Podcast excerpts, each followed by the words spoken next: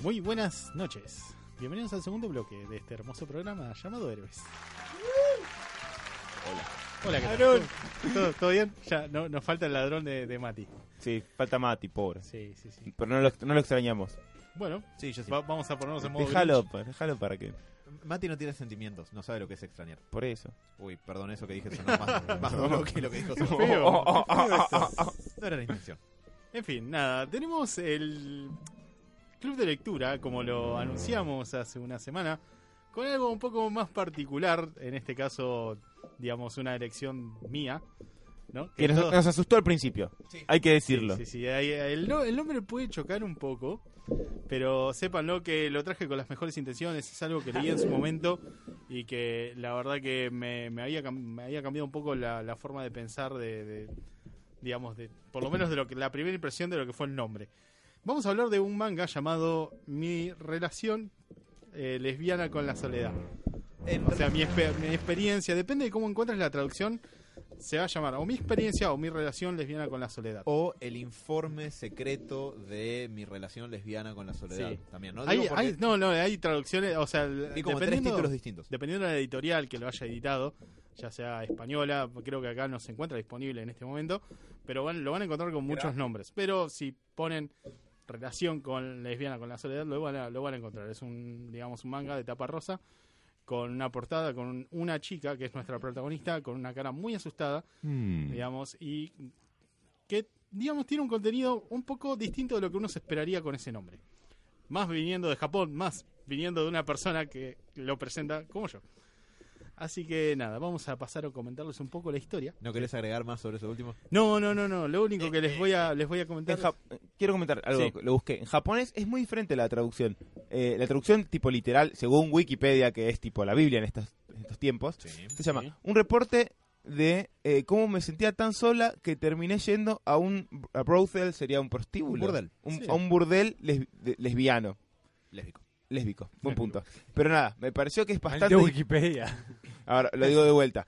Eh, un reporte de cómo, me- por sentirme tan sola, terminé yendo a un burdel lésbico. Claro. Lo cual es diferente. Sí, o sea, dependiendo de, de qué traducción utilices, es como que va a tener otra impronta a la hora, digamos, de, de buscarlo, digamos, de que te, te llame la atención el nombre. Uno cuando lee, digamos, ese título, lo único que espera Japón y este nombre, esto puede terminar muy mal.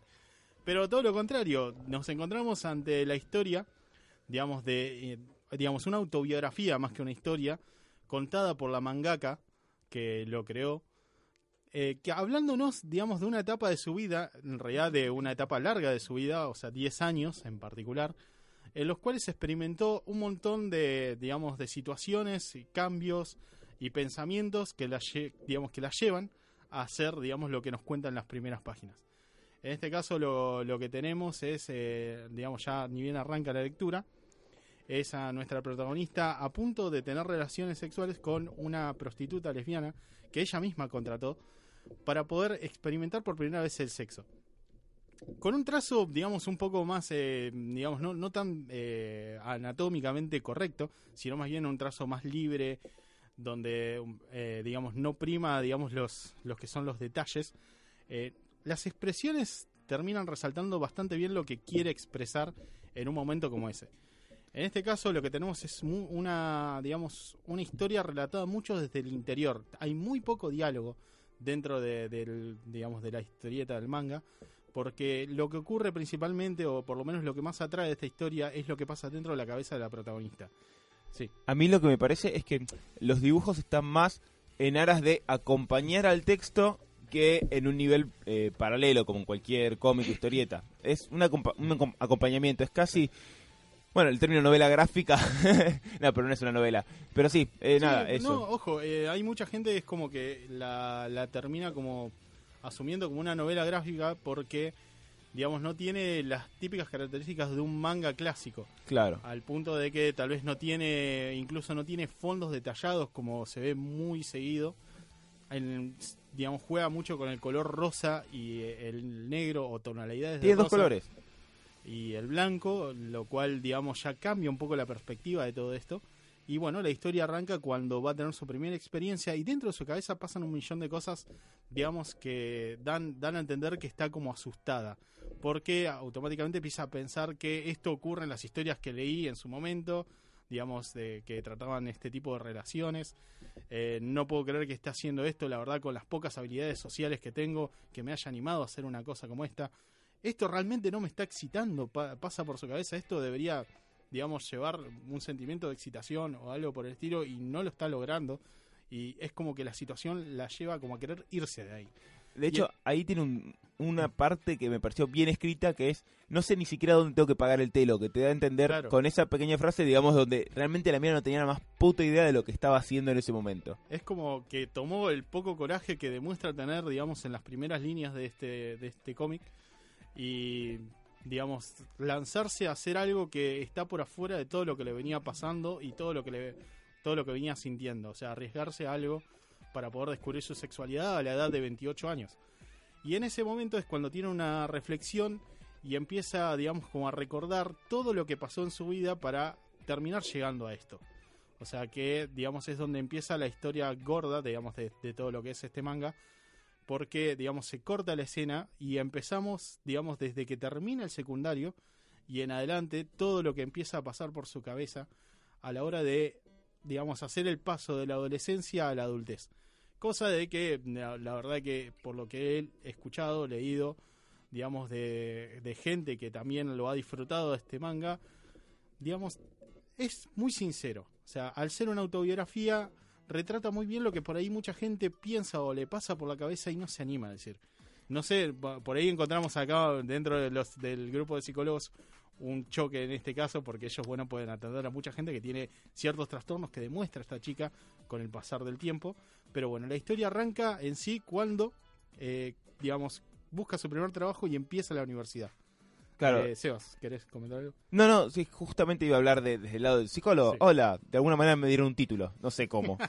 Em, pero la piba, todo, todo el, todo el cómic la mi- está muy atravesado por, digamos, si uno quiere, la patología de la, de la chica y la- las cosas que le pasan que claramente te cuentan de una piba que desde el lado de, desde la psicología eh, se la podría diagnosticar con algunas cosas que otra. La pasa muy mal, no, no, no, no solamente es... eh, no, es la vida solo de un adolescente que normal, no, no quiero decir la palabra normal, a ver, Alan, rescatame con tu orden. No, a ver, no es solamente la biografía de un adolescente o de alguien saliendo de la etapa escolar que no sintomatice, sino que hay todo una manifestación sintomatológica en, en ella que es muy, como dice Sebas, es muy relevante a todo lo que le pasa. No es un dato menor.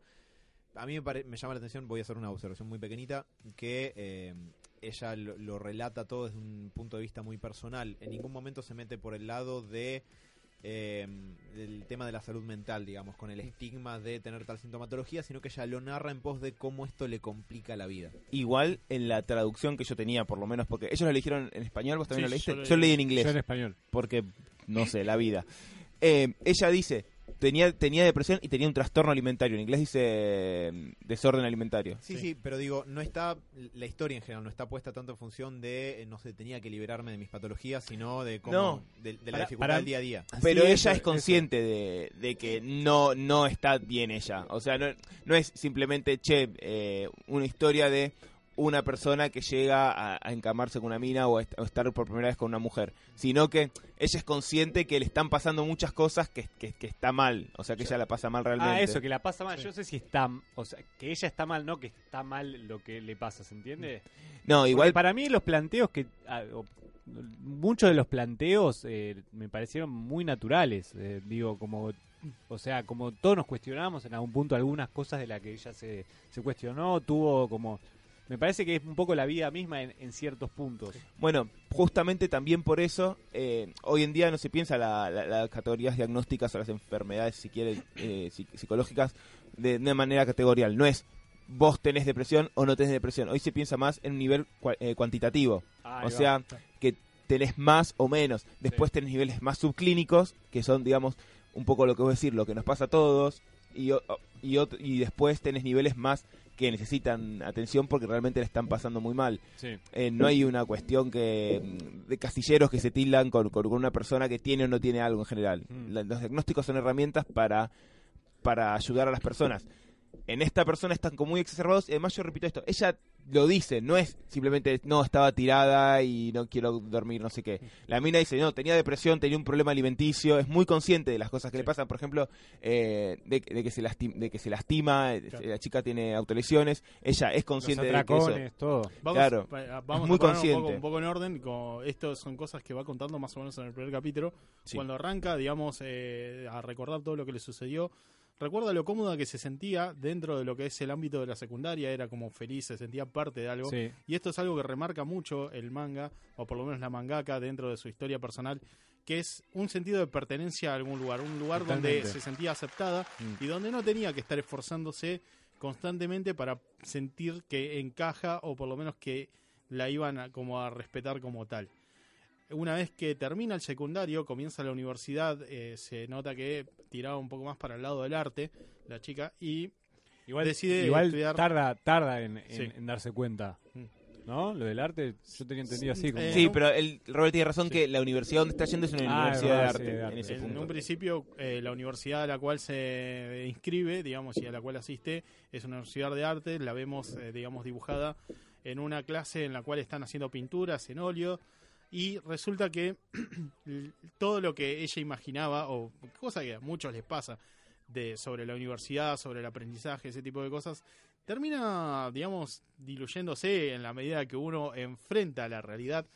Eh, y esto me van a dar la razón porque acá tenemos mucha gente que se ilusionó con el momento de tal vez llegar a una a empezar su carrera, la digamos estudiar lo que a uno siente que le apasiona, por lo menos creía en su momento que, realmente quería hacer en el futuro y resulta que se termina chocando con cosas muy distintas a las que imaginaba. En este caso, tal es el choque que tiene o la desilusión que tiene nuestra protagonista que decía abandonar la facultad a los seis meses y comienza, digamos, a tener un choque con los padres, los cuales la obligan a que consiga un trabajo para que sea, digamos, apta socialmente, por así decirlo. Esto ya está más un poco arraigado a lo que es la cultura japonesa, el hecho de no quedarse quieto, no quedarse estático, tener en claro qué es lo que uno quiere en la vida y servir para esa sociedad también.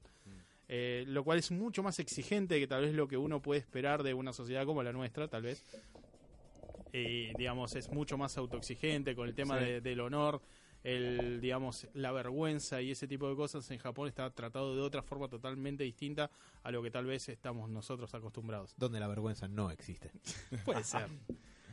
Pero bueno, continuando un poco con la historia, la chica consigue un trabajo el cual, digamos, eh, le genera toda esta toda esta movida que tiene para, digamos, cambiar su, su status quo de ir a una universidad, que los padres la mantengan, a tener que mantenerse ella sola, trabajando, digamos, eh, chocándose por primera vez con entrevistas laborales, las cuales le empiezan como a generar uno de los primeros problemas con los cuales se choca en la vida, que es el estrés o la ansiedad que le genera todo este tipo de actividades, el hecho de presentarse como alguien posiblemente activo para la sociedad y alguien que les puede servir a la hora de trabajar. Eh, nada, que demuestra, eh, digamos, creo que las los primeros trabajos de medio tiempo los hacía en un supermercado, si mal no recuerdo, eh, con los cuales se siente, digamos, dentro del trabajo se siente como aceptada porque nos cuenta que dentro de este mismo lugar la gente es como muy buena onda, es como siempre la trataron como una más, pero en un momento de la vida se termina chocando con que esto es un trabajo y si ella no cumple con las actividades que le indican para poder cobrar el sueldo es como que deja de ser esa persona aceptada. Además, acá nos ponemos un poco Sí. más clínicos por el perfil que tiene ella, eh, se da esto de, de- de que aban- tiendan a abandonar las cosas. Además, ella está buscando lo que vos dijiste al principio, esto de un lugar, ella habla bastante de un lugar donde me puedan aceptar incondicionalmente. Eh, ya ahí en ese momento en el trabajo está buscando algo que, y de hecho, eh, después ella se da cuenta de eso, algo que el trabajo no le puede dar. Creo que lo menciona en su momento, dice que estaba buscando algo más parecido a una familia. Claro. Y so- sobre todo esto de- de- del amor incondicional, y ya ahí sí, ya, ya estableció que tiene problemas de, mm, de, de alimentación. En esa parte no me acuerdo si es la no- Sí, es cuando más anorexia o no, ahí está ahí no, cambia. Ahí cambia. Ahí cambia los atracones. Claro, cuando termina, digamos, renuncia a la universidad, comienza a tener estos problemas de ansiedad, también comienza a tener problemas con el tema de la autoestima. Al tener este tipo de, de cuestionamientos hacia ella, comienza a creer que muchas de las cosas que disfruta terminan siendo, em, digamos, algo que no merece. O sea, por ejemplo, no sé, te muestran en un cuadro que ella pensaba que distintos alimentos solamente podía llegar a disfrutarlos en caso de cumpliera determinadas, eh, no sé, reglas. Por ejemplo, no sé, creía que las tortas no las merecía porque era un dulce demasiado rico como para que una persona como ella lo pudiera disfrutar o que para comer determinadas cosas que le gustaran debía ser, eh, de, no sé, dar 20 reverencias por día. Es como si fuera a requerir un ejercicio a la hora de tener un, un disfrute tan simple como alimentarse. Es que ahí es donde se ve bien el episodio depresivo que está la mina. Esto de no lo merezco eh, tiene que ver con cómo se piensa en, es- en ese momento ella afectada por, esta patología que es, que es bueno, un poco la depresión. Así que, bueno, lo que vemos es que comienza a tener problemas en su trabajo porque a pesar de que ella, digamos, lo dibuja como si fuera una especie de ogro, muchas veces a la persona a la cual, con la cual tiene contacto su superior, eh, a la hora, digamos, de pedir una ausencia por eh, necesidad médica, irse temprano, ella misma sabe que no puede cumplir con las tareas que se le asignan y esto lo- a lo que lo lleva es a tener que digamos, eh, sentirse como que en cualquier momento la echan y no pertenecer a este lugar. Entonces lo que termina pasando con el pasar de los días es que sigue incumpliendo con estas actividades, comienza a tener como distintas amenazas de parte, digamos, de su jefe, diciendo que si seguís yéndote temprano, llegas tarde, faltas sin avisar, vas a perder este empleo y ahí es donde se desata al punto de que llega al límite de la aceptación de este tipo de cosas y termina perdiendo el trabajo. Una nota que me, que me anoté acá también. eh, en un momento ella dice que sentía como si estuviera desapareciendo en el aire. Que también cierra un poco con todo lo que va contando ella. Es este lugar de, de, de sentirse vacía por dentro, de tratar de buscar algo que, que- que la define un poco y, y tratar de buscar en lugares donde no lo encuentra. La, la familia en un poco al principio, la universidad o ahora el trabajo. Y muchas veces eh, algo que resalta en, digamos, dentro de la historia es que la familia no es que atenta contra ella, eh, no es una cuestión de que los familiares son unos ogros los cuales la obligan a hacer cosas que no quiere, sino que simplemente creen que todos estos temas internos que sufre, digamos, ya sea la depresión, el- la mala alimentación, son solucionables de forma fácil.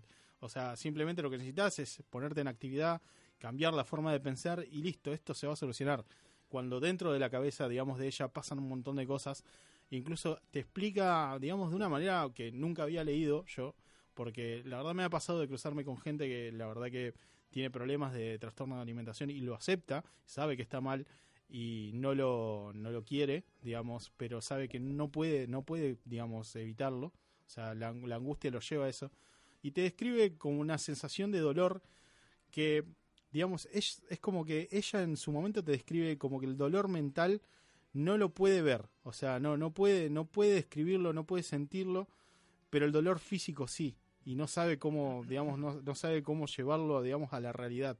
Entonces parece que lo describe como el hecho de autoflagelarse, es eh, la forma de darle un, un sentido a ese dolor interno y por lo menos encontrarle algo, digamos, más eh, bajado a tierra que toda esta cosa no logra comprender que le pasa por la cabeza y que la lleva a actuar de esa forma. Después eso lo retomaremos, el tema de las autoflagelaciones. Pero sí, igual yo me quedaría con algo. También para hablar después, pero yo no sé si los padres son tan buenos por muchas cosas que pasan. De hecho, en ese momento donde vos hablas de esto, que es cuando vuelve, dice que la- ella literalmente lo dice, mis padres no, no, no, no quieren verme como que yo estoy enferma, y dice, es como si tuviera un vaso en la cabeza y no pudiera derramar una sola gota, eh, y ellos no lo entienden. Mm, eh, sobre eso yo pensé mucho leyendo el, el manga. No estoy interviniendo porque voy a intervenir un poco más al, al final. Pero... Son eh, como el chinito de... Bueno, la idea, la idea sí. sería, digamos, como englobar un poco el principio, digamos, y más o menos tratar los temas que toca. Obvio. Después, bueno, por lo menos dejarlos explayarse a ustedes que son. Gracias, pero lo único que voy a, a decir eh, es que la familia, o sea, los padres en realidad de, de la protagonista, tiene una cualidad muy particular que es bastante negativa en gente que tiene las características que tiene la protagonista, que es la siguiente. Los padres son invalidantes.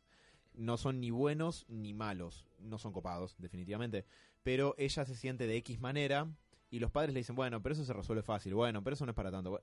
No, no se trata tanto de que sean buenos o malos, sino de que la Sí, buenos y invalidan malos es una categoría no, no, o- obvio, pero digo como para distinguir que no se trata tanto, porque podrían ser definitivamente mucho más chotos o mucho más copados, pero me parece que en este caso en particular un po- algo un poco más central es que son invalidantes. Quiere Mm. decir que ella expresa que se siente de una manera y la respuesta que recibe es, bueno, pero eso no es tan así. Y ahí voy a retomar lo que dijo el Robert, que tiene mucha razón, que ahí juega un poco la cultura japonesa. Que después, te- por eso tienes un montón de pibes que se suicidan en la universidad porque no tienen notas, ¿no? Un- Una pregunta que yo te iba a hacer, Robert, Sí. cuando terminemos todo esto, para que, no para que me la respondas ahora, pero es que si de verdad la cultura japonesa es tan chota como se ven los padres de, de esta piba.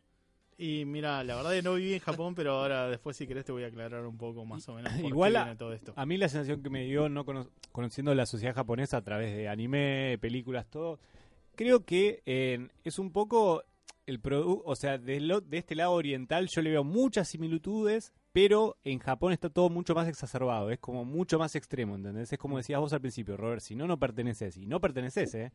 Eh, por eso, a, lo que voy, que me parece que hay muchos puntos en común con nuestra sociedad, por ponerle como diferentes, pero los japoneses es todo el extremo, es todo o nada, no hay como mucho gris, me parece. Eh, como que el yin y el yang, ahí no. O es chino, capaz, si me estoy.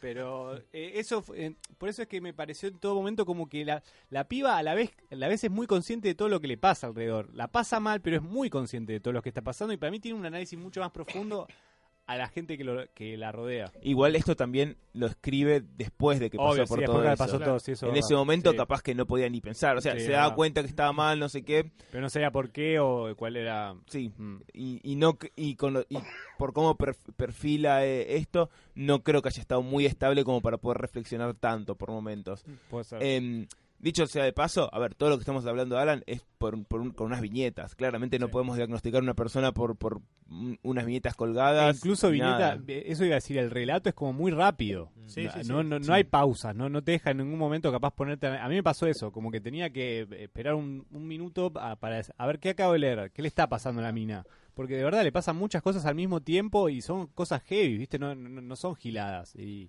me parece, está, en ese sentido me, me gustó mucho el anime. Diagnosticar a alguien con tan poca El manga, informa- Diagnosticar a alguien con tan poca información sería una irresponsabilidad, pero con lo que hay uno puede imaginar un perfil. Sí, es, es un juego, además. Además, Sí. es la perspectiva de la, de la mina. O sea, eh, y vista des- después de un tiempo, más allá de, de- de que ella hace el esfuerzo por recuperar seguramente lo que, lo que sintió, está vista después de que, de que ya lo, le- le- lo pasó esto. Le- seguramente su perspectiva hubiera sido muy diferente si no le iba bien después. Si no, no conseguía, conseguía invocar el manga y todo eso. Sí, acá otra cosa, a lo que estamos hablando de, la- de lo crítico de los padres y el invalidante, no sé qué. A pesar de todo esto, ella desde el principio, y esto es central para toda la lectura del coso, busca la aprobación todo el tiempo de ellos. De- Sí, de- mal. es como que eso es central para ella y per- poder perderlos como, como una figura de referencia sería drástico para ella. En fin, bueno, siguiendo un poco, digamos, con todo esto que le sucede, una vez que, digamos, pierde su trabajo, decide que, como, eh, tratar de seguir buscando este lugar de pertenencia en el cual parte toda la historia. Y nada, sigue yendo a distintas entrevistas de trabajo. Eh, lo que le pasa es que muchas veces por todas estas descompensaciones que tiene, ya tanto a nivel alimenticio como, digamos, de herirse, termina eh, cayendo varias veces en un hospital en el cual ella muchas veces describe como un lugar en el cual se siente aceptada a pesar de, digamos, de todas las cosas que se hace. Ella describe mucho, digamos, dentro de todo lo, dentro de, todo lo que nos cuenta, eh, todos estos males que se provoca, sienten como que la terminan equilibrando, digamos, físicamente a lo que ella siente por ella mentalmente. O sea, ¿a qué nos referimos a esto? Ella se siente una basura y necesita de alguna manera o termina expresando esto de alguna manera físicamente para igualar su aspecto físico al, de una basura. Lo cual, digamos, me, me abre un poco la cabeza para saber por qué yo nunca pude entender este tema, digamos, de lo que es le- el lastimarse solo, el provocarse algún algún daño y la verdad que es una digamos una manera distinta que me lo muestra no, no creo que aplique a todo el mundo porque hay muchas razones por las cuales la gente se provoca este tipo de cosas pero la verdad me hace pensar de que este, digamos, este relato lo que nos quiere mostrar es que muchas veces estas personas no terminan escuchándonos porque no sienten que estamos o estamos jugando como en la, mi- al mismo nivel. O sea, no podemos como, como, eh, congeniar con ellos porque no sentimos lo mismo, no pasamos por lo mismo y tal vez nuestra actitud positiva a la hora de querer solucionarles todo con una palabra, digamos, de alegría termina siendo algo que no, no logran entender porque no piensan igual que nosotros.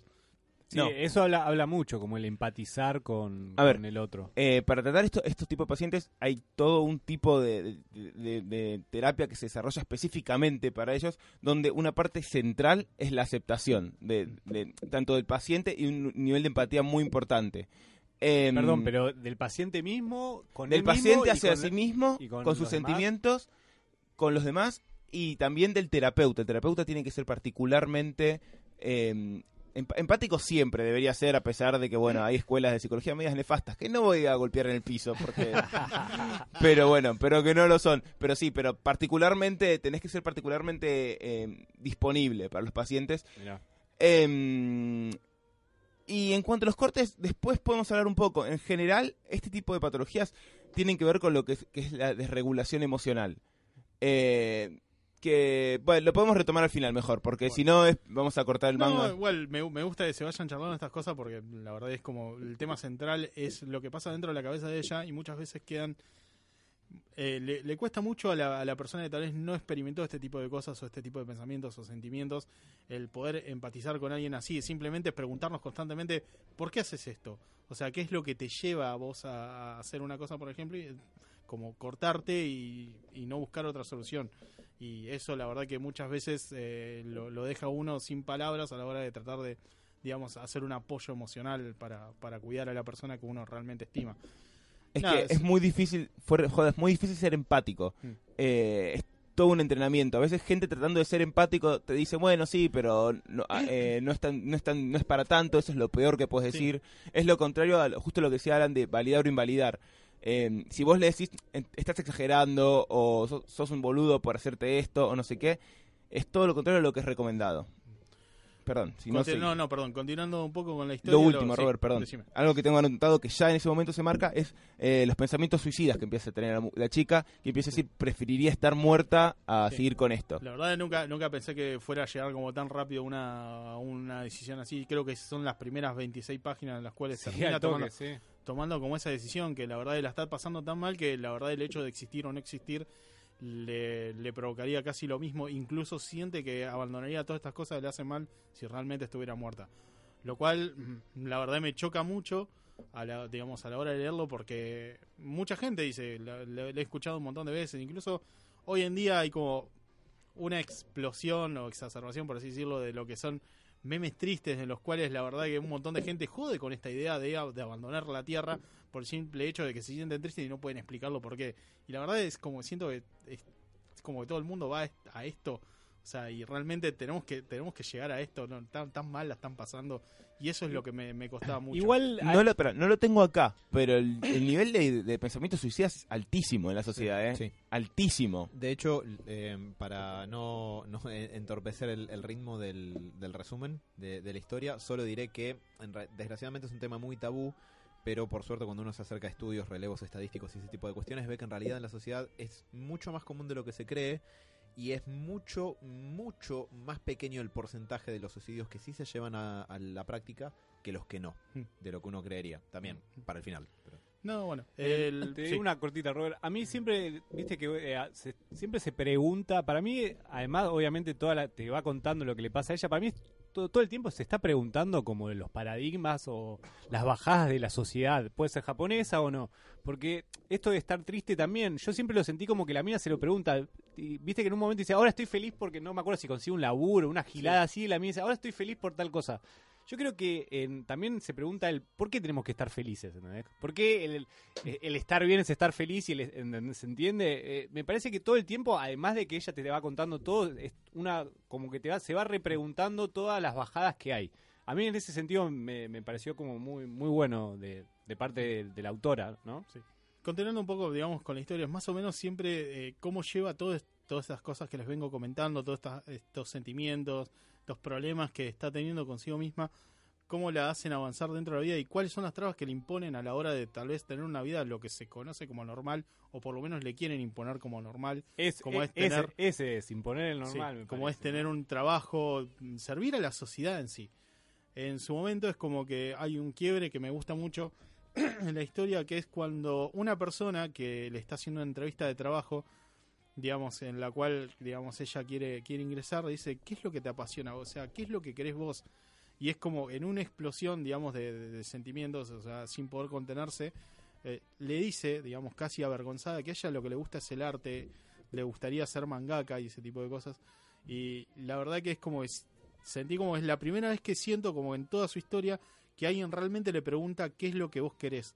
Mm. O sea, no es que te vengo a imponer algo para que seas una persona eh, normal, por así decirlo. Yo sé que odias esta palabra, Sebas.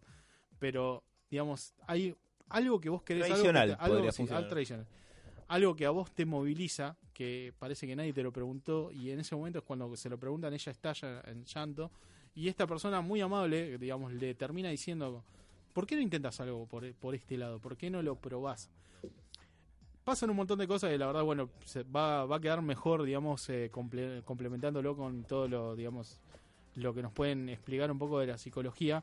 Pero sépanlo que esta historia lo que apunta es cómo ella vivió con esto y en algunos casos también te aclara que no los termina de resolver del todo. O sea, ella logró su cometido, que es como aceptarse a sí misma, pero dice que cada tanto tiene alguna que otra recaída. Spoiler, la persona que cuenta esta historia no termina muerta porque si no, este manga no existiría. Así que bueno, lo que podemos vaticinar es que tiene un final feliz, pero bueno, la verdad lo, rico de toda la historia es cómo va, digamos, superando o por lo menos eh, tratando de, de, velar la forma en la cual no convertir todas estas inseguridades, estos, estos traumas, estas cosas le impone la sociedad, digamos, cómo las va salteando para poder lograr, digamos, eh, el objetivo que tiene, o por lo menos que logra descubrir con el avance de los años. Y, digamos, parte de esto es el descubrimiento sexual, que bueno, ya ahí es como, eh, lo quiero dejar, digamos, para que hablen un poco más los psicólogos, porque tiene un tinte medio, medio extraño con, con el Edipo y cosas medio extrañas, porque siente como que le empiezan a traer las mujeres por el simple hecho de como que respeta mucho a su madre y eh, su madre o ver a su madre Y por algo que lee en una revista, y además. también, ah, también algo que lee en una revista. Pero hay, hay una- un entramado medio extraño que es lo que la lleva a, digamos, a caer en lo que son los 10 años posteriores en los cuales ella decide contratar una prostituta lesbiana para poder experimentar, a pesar de todas sus inseguridades sociales, eh, lo que es el sexo por primera vez, besar a alguien por primera vez y ver, digamos, si esto tal vez le puede provocar un poco más de felicidad en su vida. En fin, la verdad, una historia bastante, digamos, eh, llena de sentimientos.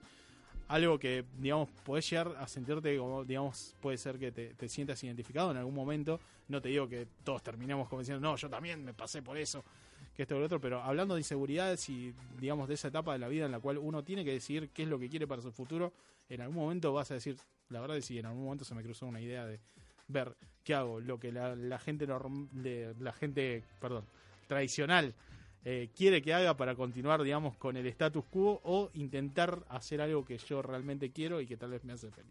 Ah, me hace feliz. No, que- estoy bien. Se estoy bien, emocionó el Robert. Em, sí. Nada.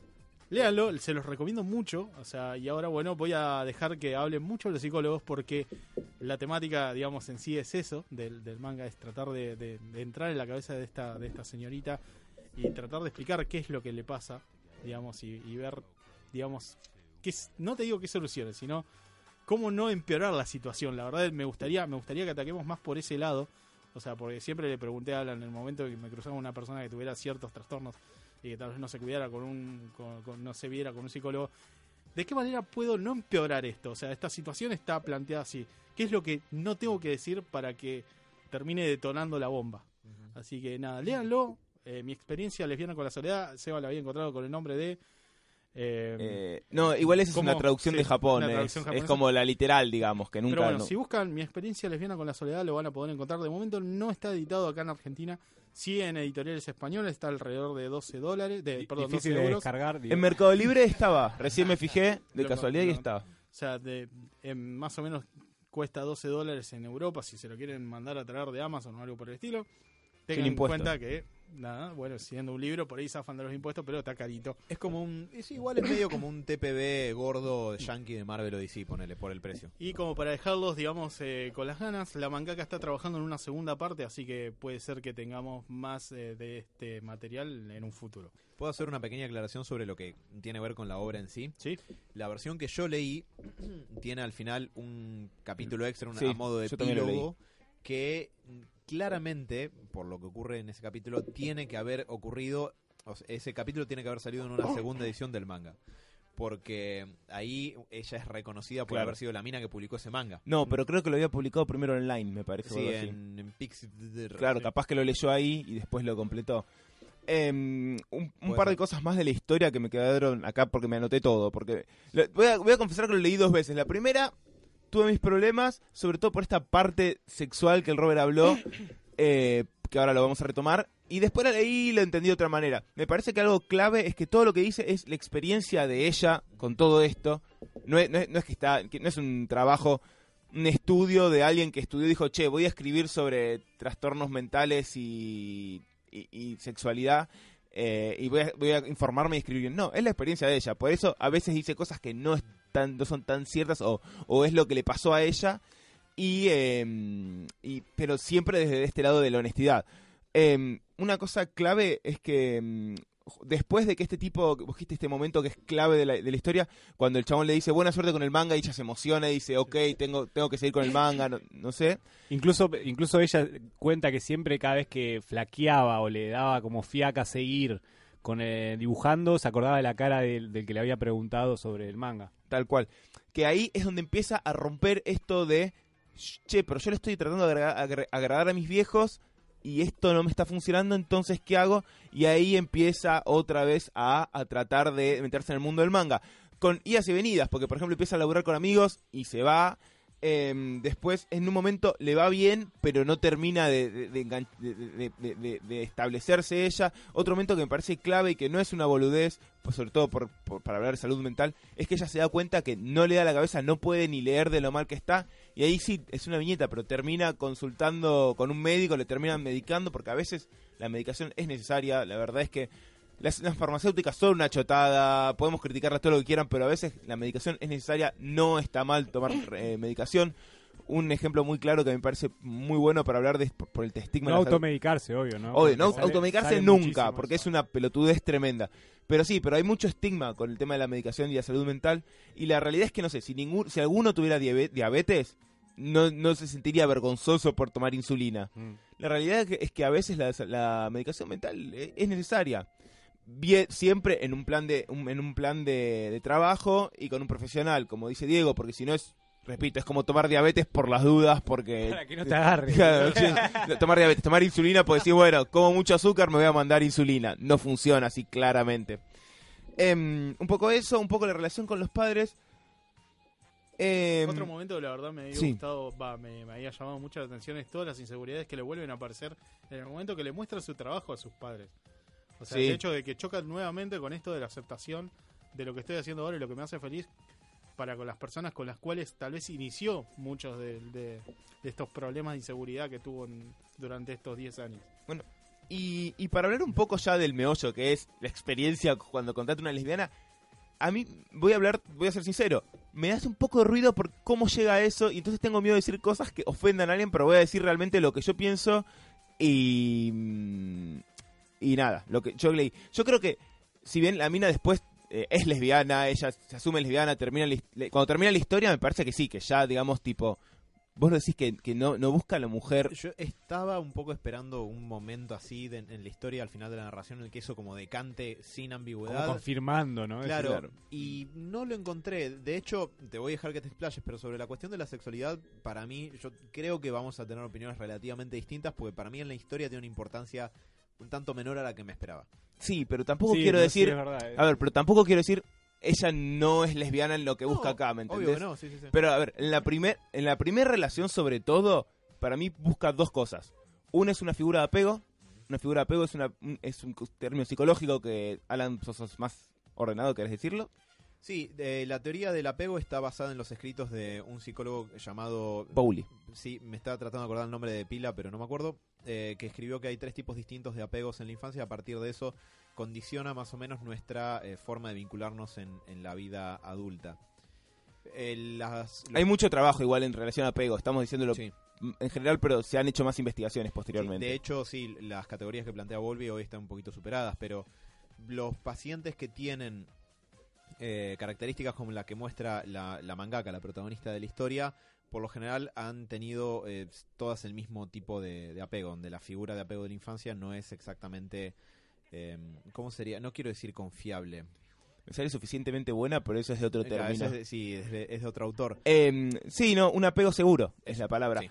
Ten- básicamente padres que, si bien contienen al chico cuando se siente mal, también lo largan para que pueda explorar la vida y desarrollarse bien. Como tu viejo cuando te tira la pileta cuando no sabes nadar, a ver si por lo menos tenés instinto de Eh, supervivencia. más o menos. Eh, no. Bueno, pero a ver, la chica claramente tiene un problema con los viejos en relación a que ella tiene mucho, eh, eh, eh, siente mucha presión de ellos, pero a la vez está desesperada por ser aceptada por ella y tiene mucho miedo a que la abandonen los padres de alguna manera. De hecho, al, al final se da cuenta, en este, también en esta cosa media sexual, de que ella no quería ser mujer, no, que- no, no quería crecer para no ser mujer, porque si, si es una mujer, los padres no van a, no van a quererla porque ya es grande. Si es una, una mujer en, en función de ser un adulto, deja de ser una niña para ser un, un adulto grande.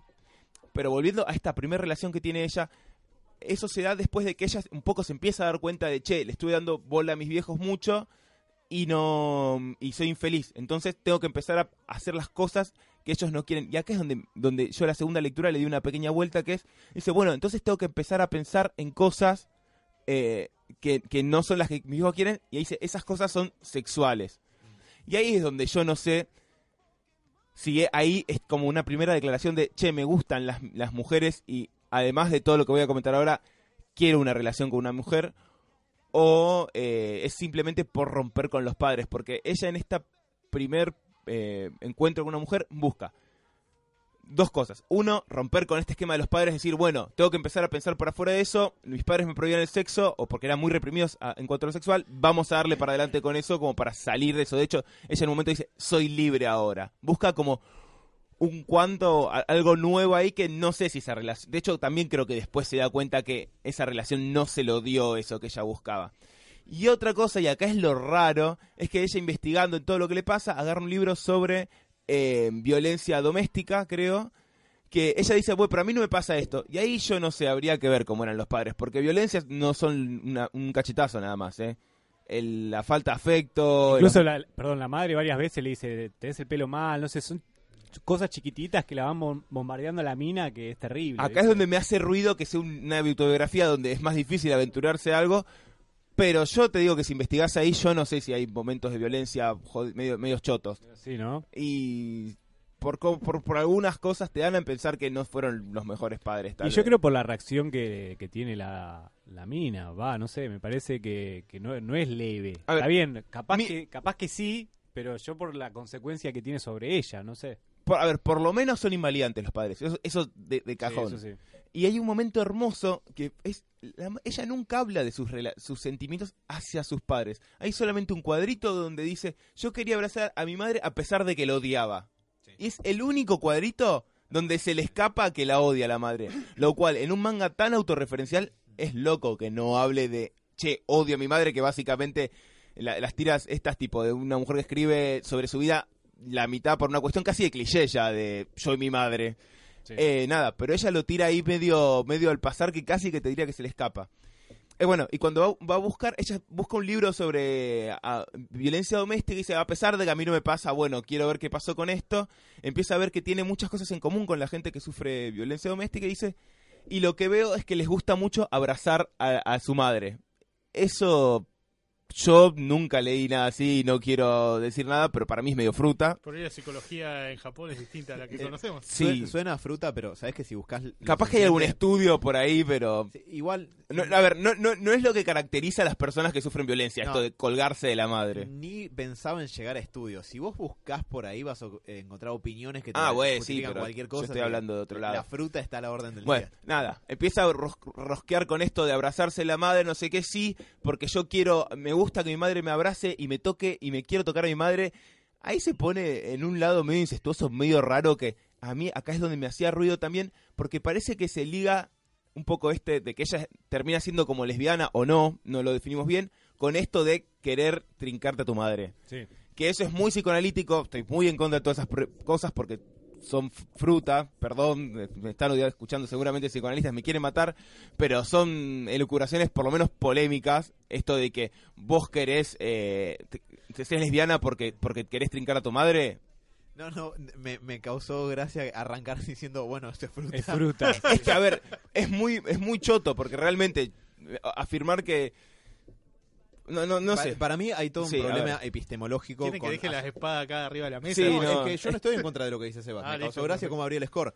Sí. Eh, pero para mí, para- la forma más aséptica de decirlo podría ser que hay cuanto menos un problema epistemológico en hacer una declaración de ese tipo. Sí, bueno, la chica se cuelga de esto y empieza a enganchar esto de a mí me gusta que mi madre me abrace con quiero quiero que mi madre me abrace y fíjense que ahí está presente no un deseo sexual, sino el deseo de el apego, de quiero que me abracen y quiero que me contengan y de hecho tira frases cada tanto de "Eh, esta persona me va a salvar o, o- me va a, hacer que me sienta bien y ella es una mina que tiene mucho sufrimiento adentro de ella y en esta en esta relación sexual Fíjense que además busca abrazar, abrazar, después se engancha con una página de gente que le gusta que abrace gente mayor.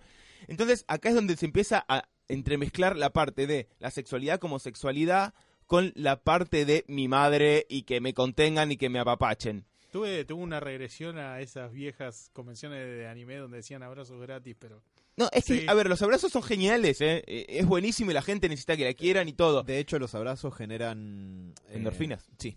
Es una de las cosas que más directamente la generan junto con el sexo y el chocolate. Eh, De verdad, ¿eh? ¿Y una película de Nolan? chocolate. Obviamente.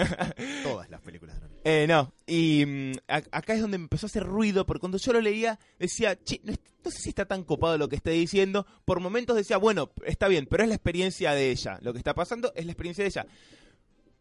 Pero después, como dice, Alan, no termina muy claro si ella después recurre a las... a- a- dos veces recurre a una prostituta a una prostituta femenina. Una en el epílogo y otra como en el Claro, y no la termina pasando bien ninguna de las dos veces. Y nunca tiene nada tipo un disfrute sexual. Eh, a ver, podría haber pasado con un... Para, para cambiar, acá también está el tema de, de- de- de la homosexualidad que es tan tabú a veces y tabú para el otro lado, que hay que cuidarse de no decir algo para no ofender, pero si fuera un hombre y una mujer sería exactamente lo mismo, un tipo que busca una prostituta porque dice, porque la voy a abrazar y me va a solucionar y me voy a sentir bien.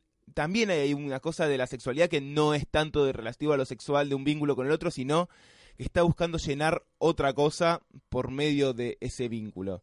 Y acá es donde, no sé, medio que como a mis amigos les gusta que digan, me berenjené con la lectura y terminé, al principio no me gustaba, después lo terminé entendiendo como que se mezclaban las dos cosas, el despertar sexual lésbico de la chica con esto de la figura de apego y después me perdí un poco. Pero bueno, Para mí un poco toda esa cuestión exploratoria de la sexualidad, eh, a ver, obviamente tiene un, un carácter justamente de eso, de exploración sexual. sí, Se podría considerar para el promedio estadístico más o menos del- de la gente, que es un tanto tardía porque espera hasta los 28 años para ver qué onda. sí. Eh, la mangaka cuenta que nunca se había ni siquiera masturbado, no sabía bien a dónde estaban sus cosas en, en su sistema reproductor, nunca la habían besado, nunca se interesó en nadie, lo único que hacía era consumir material ya hoy. Igual la represión sexual también en el cuadro que presenta la chica es bastante característica. Sí, lo es. Eh, pero quiero decir, me parece que el momento en el que ella llega a contratar a una escort, digamos, eh, que por cierto, por lo que muestra el manga, son recopadas en Japón. parece Sí, increíblemente. Re buena onda, como re macanudas, simpáticas, que te charlan, viste, falta que te traigan factura, no sé, te digan, che, vos, no sé, miramos independiente, Aldo Bonzi. Aldo Civi, perdón. Uy, me dio hambre. Aldo. Bueno, está bien. Pero digo, me parece que es más... Menos mal que te dio hambre. Eh, que si bien esta es parte de como un aspecto bastante central del, manga, porque es el título y la imagen de la portada y como el punto pivotal en la vida de la mina, me parece que la sexualidad en ella no es tan importante, es parte de, de un conjunto más de cuestiones que en su vida están bastante comprometidas. Yo creo que ella le da importancia, pero me parece que es mucho más central para todo lo que le pasa el poder haber resuelto escribir el manga como forma de elaboración, si se quiere, de tramitar un montón de las cosas que le están pasando. Igual, ojo, no es menor el tema esto de la sexualidad para ser mayor. No, obvio, obvio. De hecho, la presión que tiene la sociedad y los Sí. pibes, sobre todo en el debut sexual y en definirse en relación a la sexualidad, ¿Sabes es... que eso me, me- me dio a entender como que estaba volviendo a e- esta época medio noventosa 2000 en las cuales, digamos, lo primordial para pasar, digamos, a otra categoría era tener sexo por primera vez. De hecho, hay autores psicoanalíticos, ya saben mi opinión, que dicen que uno es más... eh, creo que era una mujer que no me acuerdo quién era, que decía que uno se hace, madre. se hace se hace hombre cuando tiene su primera relación sexual, lo cual me parece una huevada clase 40. Es ana- además es anacrónico decir una, en- al día de hoy y antes también, pero digo. No, es pero sí, pensar pero bueno, pero ahí acá es donde esta piba, a pesar de todo, todos los quilombos que tiene, nos sirve para pensar cosas que nos pasan a todos. Porque, a ver, porque le pasan cosas que nos pasan a todos. Eh, pero el tema este de la presión sexual y de definirse a través de la sexualidad es un gran debate para hoy en día y espinoso, porque mm, es difícil hablar de sexualidad hoy en día. Eh, es un tema muy sensible donde podés ofender a mucha gente, pero yo Ujú. particularmente creo, y tal vez no es una opinión tan polémica, eh, hay una exageración en cuanto a, la importancia de la sexualidad para la identidad de una persona. O sea, es re importante, es muy importante, sobre todo si una persona asume que es importante, Sí. pero si esta piba a los 28 años sentía que la sexualidad no era para ella, ah, más allá de que hay claramente acá hay un- una cosa de represión sexual y donde sí es algo patológico, hay que aflojar un poco con la sexualidad, gente, para que la gente, para después disfrutarla mejor. No, me, me, No, no, un es, poco, no, pero para mí es, que- es clarísimo, yo estoy totalmente de acuerdo. Incluso me parece que eso accidentalmente está bastante retratado en, en esta historia. Sí. Porque, y, eh, retomo, el tema de haber contratado a una mina para poder tener la primera experiencia sexual de cualquier tipo, porque ni siquiera se había masturbado hasta donde vemos, o hasta donde ella deja entender. Eh, es relevante, es el título de la historia, es la portada de la historia, es un poco una especie de el, el clímax al que conduce toda la historia. Sí, sí, guiño, guiño. Pero la verdad es que si uno se fija en el marco de todas las cuestiones que le van pasando, sí, es importante, es relativamente pivotal para su historia de vida, porque a partir de ahí empieza a sentir alguna que otra cuestión de cierta liberación, de volverse agente de un montón de cuestiones que ella puede eh, llevar adelante. Eh, pero me parece justamente, ella idealiza tanto lo que va a ser el encuentro sexual que se encuentra con una realidad tanto más bajada a tierra, donde ella no, es- no sabe cómo comunicarse en el sexo, que me llama la atención que ella lo exprese así porque me parece que está muy bien expresado en esas Sí. palabras. Que el sexo es comunicación, ella no sabe cómo comunicarse en el sexo, me parece muy preciso. De hecho, al final termina diciendo, al final sí era comunicación. Sí, exactamente. Pero me parece Consejo que... de héroes, el sexo es comunicación, gente. No sean pelotudos, charlen con sus parejas. Sí, y, y no hay que- y nada de, de asumir tantas cosas. Pero bueno, a- ahora vamos un cachito más a eso. Pero Podríamos revivir al doctor Sokolinsky para dar ese mensaje. no sé si le vamos. Pero Ahora quiero tom- retomar algo de eso con otra cosa que dice ella. eh, me parece que al encontrarse con una experiencia tan distinta a lo que ella imaginaba de forma idealizada, hace que eh, eh, tanto en el manga como lo que le pasó a ella en su vida, o pues eso podemos entender a partir del manga, no, no es tan importante. Me parece que es mucho más importante un poco... eh, Para mí, si a mí me preguntás, la historia se trata de esto. Al ser autobiográfico, igual obviamente hay muchas lecturas posibles, pero me parece que el manga se trata de una persona con toda esta sintomatología y toda esta serie de problemas, buscando un poco su lugar en el mundo y la manera en la que intenta distintas cosas hasta que Tiene logra más o menos. sintomatología grave. Sí. Vamos a aclarar que es una persona, ahora que ya terminó de la lectura, tiene una sintomatología grave que claramente necesitaba atención en su momento y Sí. podría haber terminado mal. No, sí, de- absolutamente. lo por las dudas, para no normalizarlo de... eh, No, no. es la idea. Y antes de que terminemos, me gustaría hacer una- un pequeño, muy, muy pequeñito segmento como de psicoeducación, porque me parece que hay un par de cosas muy importantes que se pueden aclarar tomando eso, esta sí. historia como, como ejemplo.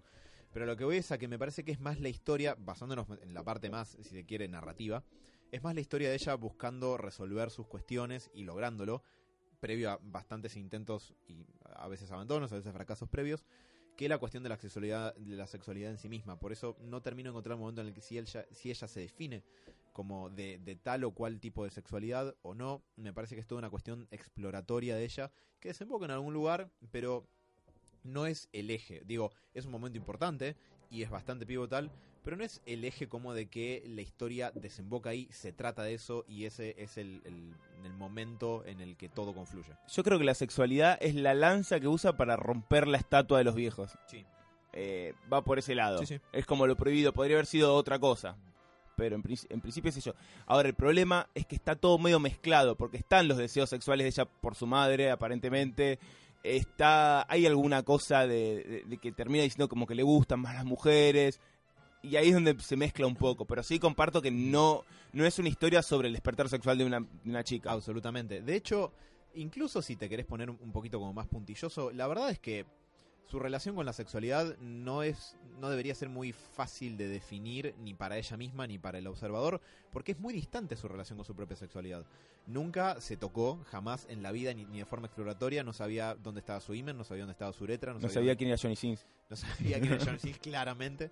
Lo No van a encontrar en YouTube y se va a llevar una sorpresa. Tu- tuvo que ir a internet a, a ver imágenes de precisión anatómica para ver eh, como imágenes más académicas para ver cómo era el aparato reproductor de una mujer Sí.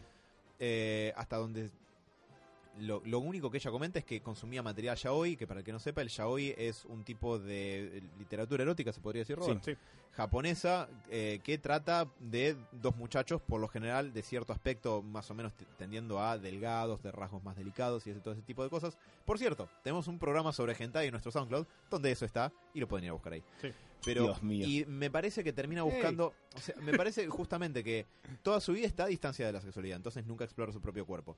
Ahí- Lo único, Sí. lo, lo único que, que ella hace es consumir un tipo de literatura erótica, o no sé si llegaba a ser pornográfica, sobre chabones porque se sentía cómodo con eso y no tanto con la idea de una relación heterosexual. Y cuando le toca tratar de, de pasar a la práctica y hacer algo, busca una mujer porque ella racionaliza que lo que le pasa es querer el abrazo de su madre porque bla, bla, bla, bla, bla.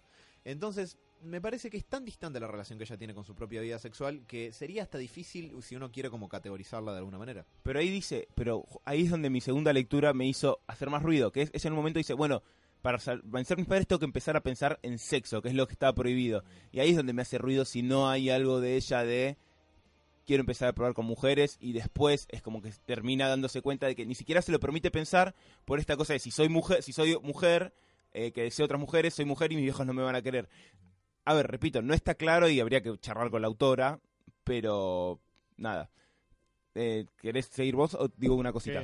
Una cosita más que me pareció interesante también de esto que le pasa a todo el mundo y que se ve en este coso es eh, que ella como única referencia para relación sexual tenía la pornografía. Lo cual es Oh. un gran problema hoy en día. Que como los padres más alejados nos enseña la educación sexual que aparentemente sería un problema en Argentina. eh, El próximo debate. No. La gente le- eh, eh, algo que algo que es boludo yo me acuerdo de un libro sobre habili- habilidades sociales que no es sexual que la primera página que decía decía las habilidades sociales se aprenden es una pelotudez si vos decís pero a tener una conversación vos tenés que aprender y la verdad es que si alguien nunca te enseñó en tu vida porque viviste en una situación de mierda a mantener una conversación no lo vas a saber aplica lo mismo para la sexualidad. A ver, si vos nunca nadie te- se sentó a hablar con vos de sexualidad, lo cual pasa mucho, mucho hoy en día. Si no te enseñan, no sé, un montón de cosas, imagínense la sexualidad. Y lo único que tenés es el porno, que el porno es por definición irreal. Vas a tener expectativas, actitudes y hasta presiones muy chotas sobre vos mismo. ¿Qué es lo que le pasa a la autora? Por eso ella se encuentra con que su primer encuentro sexual no se parece en nada a lo que ella se imaginaba, porque es, es como dice Sebas, te- tenés que haber pasado por alguna experiencia antes por... eh, a ver, o más bien, es un tipo de situación en la que vas a poder aprovecharla en tanto tus experiencias te permitan construir habilidades para aprovecharla, como una conversación o como cualquier otro tipo de interacción social. Si vos jamás te atreviste a explorar la cuestión, la primera vez no va a ser como de alguien que ya tiene un cierto camino recorrido en eso, que se conoce más a sí mismo, que sabe un poco cómo reaccionar frente a ciertas situaciones. No hay una especie como de, de software que tenemos durmiente que se activa solo. Eso es exploratorio y se construye como muchas otras facetas de la vida. De hecho, en inglés hay un cuadro que dice Yo pensé que la sexualidad teniendo una entrepierna que funcione eh, salía sola, algo así, no me acuerdo cómo es en español. Un working Sí. eh, hardware, una cosa Sí, em, pero no, pero es clave porque no está mal no saber. Y está bueno charlar, y de hecho, si tengo que dar un consejo sexual, música Sokoliski y robertiana, es charlen con la pareja. Realmente eh, hay una cuestión de, de- cultural de, de- de charlar todos como si fueran super garchadores violentos, Lo cual es falso. lo cual es falso. Y la mayoría de la gente que trata tiene esas asunciones, es- las tiene lamentablemente porque aprendió de lugares chotos y realmente no son tan buenos. Eh, así que como, como, así como lo dije en relación a la identidad sexual, también a la práctica sexual, hay que bajar un cambio, hay que charlar, hay que aprender y, y se puede mejorar. Y si la mina tenía 28 años y nunca estuvo con una mujer y tiene que aprender, y bueno, tiene que aprender, no está mal, no, no, no es una, una- un motivo de vergüenza para, para alguien. De hecho, lo que está mal no es llegar a los 28 años sin haber besado a nadie, sino lo que está mal es construir, eh, construir a, ni- a nivel social una serie de, significados y de formas de interacción que hagan que una persona se tenga que alejar tanto de la propia sexualidad que no se anima a interactuar con alguien en ese nivel hasta esa edad. Ni hablar de que hay gente que realmente tiene muchas interacciones y todas interacciones de mierda porque aprendió para mierda y ha sostenido para la mierda las cosas. Y no nos vamos a meter a hablar de Sí. machismo porque para eso estuvo el programa anterior, creo. Claro. Pero bueno, no, mi- mierda, es- le, le han sacado jugo a esto. La verdad que bueno, siendo un cómic no tan un manga no tan largo, la verdad no, nos dio mucho para hablar.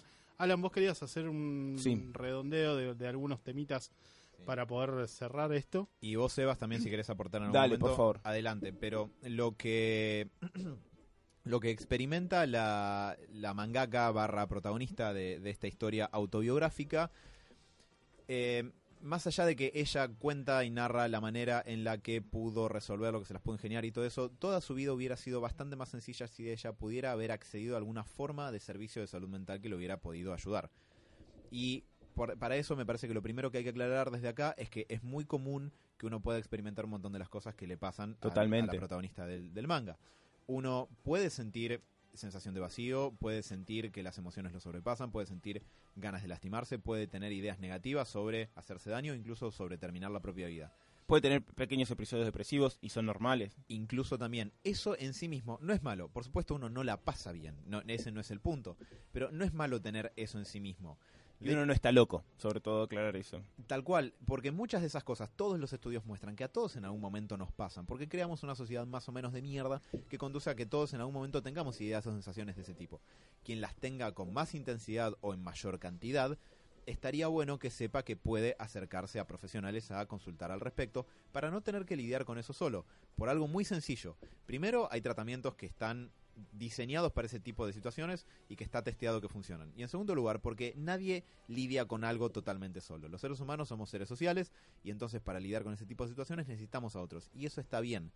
Lo que quiero aclarar a nivel personal, porque yo he tenido la suerte de poder trabajar con gente con esta sintomatología y no, es muy importante que ah, puedan eh, acceder a tratamientos específicos para este tipo de cuestiones. Hay un tipo de terapia en particular que se llama DBT, en inglés la sigla es terapia dialéctico comportamental o dialéctico conductual, que es un tipo de terapia eh, dirigida específicamente a los síntomas que experimenta la, la autora. Sí, en general se lo conoce como trastorno límite de la personalidad. Sí.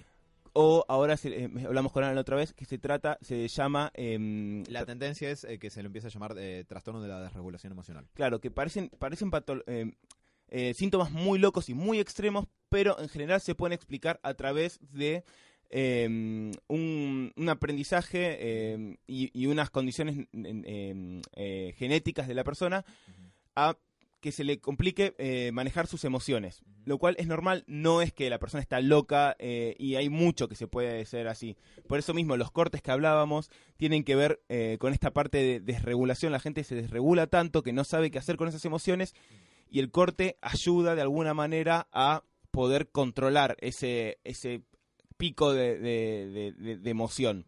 Ya, Yo siempre lo, lo hacía, nunca me corté, ¿no? Pero también yo siempre lo relacioné con el sentir como de verdad, como el sentir en la vida real, no sé cómo explicarlo. Ahí no, hay también algo. Yo la verdad, mira, la verdad es que ayer me, me sentí mal y no pude estudiar tanto, pero hay una explicación específica de cómo funcionan Los los, cortes. cortes. Creo que hay una parte que es de redirección de, de atención, que cuando si vos estás pensando, soy una basura, Ah, no tengo no sé qué, vos te lastimás, tu atención va, Va a ese dolor. corte. Entonces, eh, por una cuestión conductual, el dolor hace que dejes de pensar eso, entonces otro, seguís sí. te seguís Es como una cortando. especie de escapatoria en algún punto. Y creas Claro. un hábito. Y además hay un efecto extra a lo que está comentando Sebas de que el cerebro genera, básicamente secreta un pequeño analgésico cuando no se lastima así, lo cual quiere decir que si vos generás el hábito de lastimarte y hacerte cortes, eventualmente Una vas, especie de droga, ¿no? claro, vas a crear la dependencia a la sensación del analgésico que libera tu cerebro cuando te cortás. Mirá. a lo que a lo que iba es, a ver, si alguien que está escuchando el pasa por esto, es algo muy común realmente, eh, no es algo, a ver, eh, no es algo que, que- que te, te- te tila normal,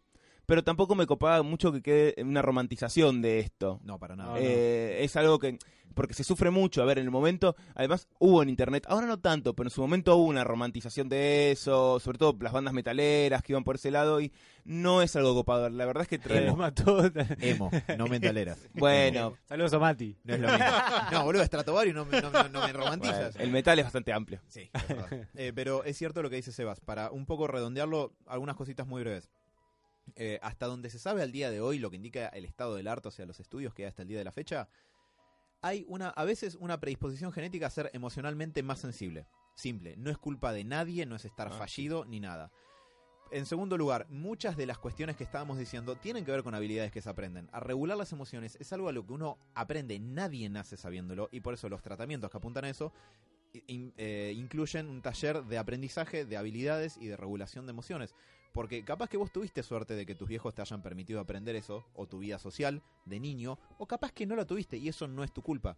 Todas esas cosas se aprenden. Entonces es importante que frente al momento en el que uno siente esas cosas sepa que no tiene que sentirse mal, fallido, culpable, ni nada por el estilo, pero es importante que si están teniendo un problema puedan consultar. Ah, y, ah, te quiero preguntar, esto es medio prolijo al aire, Sebas, pero Ok, tengo Te- pantalones. Me hiciste puestos. un número así, te, te recomendamos. ¿te parece? Hay tres curros. Primero Bruce te dice los superhéroes, era como era el de... Ya no me acuerdo el Robert. boludo. Pero sacamos guita de todos lados. Sí, pero bien. Yo ¿te, tengo una fábrica de pelucas. te parece si, si tiro una madera, peluca de de- madera. Sí, espera, eh, espera que, sí, pero quería decir algo.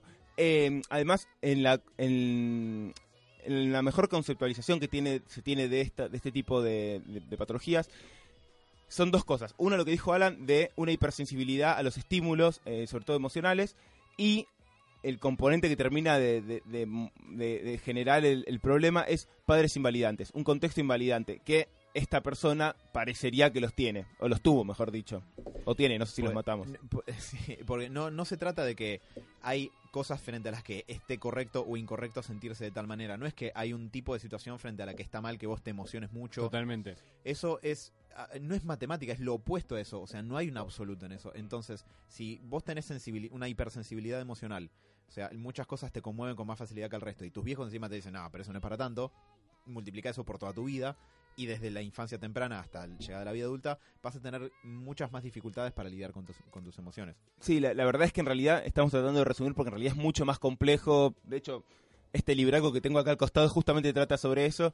Y nada, tratamos de resumirlo un poco, pero es más complejo de lo que decimos, pero va un poco, queremos que quede una idea de por dónde va. Por lo menos en, en Buenos Aires, en la capital federal, hay un lugar llamado Fundación Foro, que es eh, una institución que, bueno, además de formar profesionales, también toma muchas eh, demandas de tratamiento de parte de la población y se especializan en esto que les comentamos, DBT, terapia dialéctico comportamental.